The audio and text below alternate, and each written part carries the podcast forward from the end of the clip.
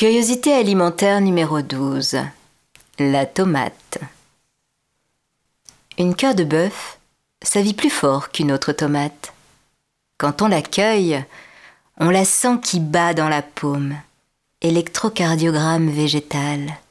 Elle claque, pulse, palpite par à coups dans le creux de la main, toujours en rythme.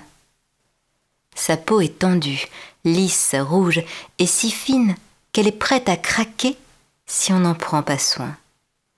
Il faut la saisir avec délicatesse, la protéger des heures de la vie, la maintenir dans un état de douceur pour éviter qu'elle ne parte en compote. Parfois, on les tasse, on les cogne, on les choque. Alors c'est foutu, il y en a partout. Elles se percent et impossible de suturer. C'est trop tard. Ça coule. Elle saigne du jus rouge, des graines, rouges, elle se vide, juste bonne à terminer en sauce. Les tomates, c'est comme avec les cœurs. Faut faire gaffe quand on les écrase. On n'a jamais de deuxième chance. Envie d'en découvrir plus?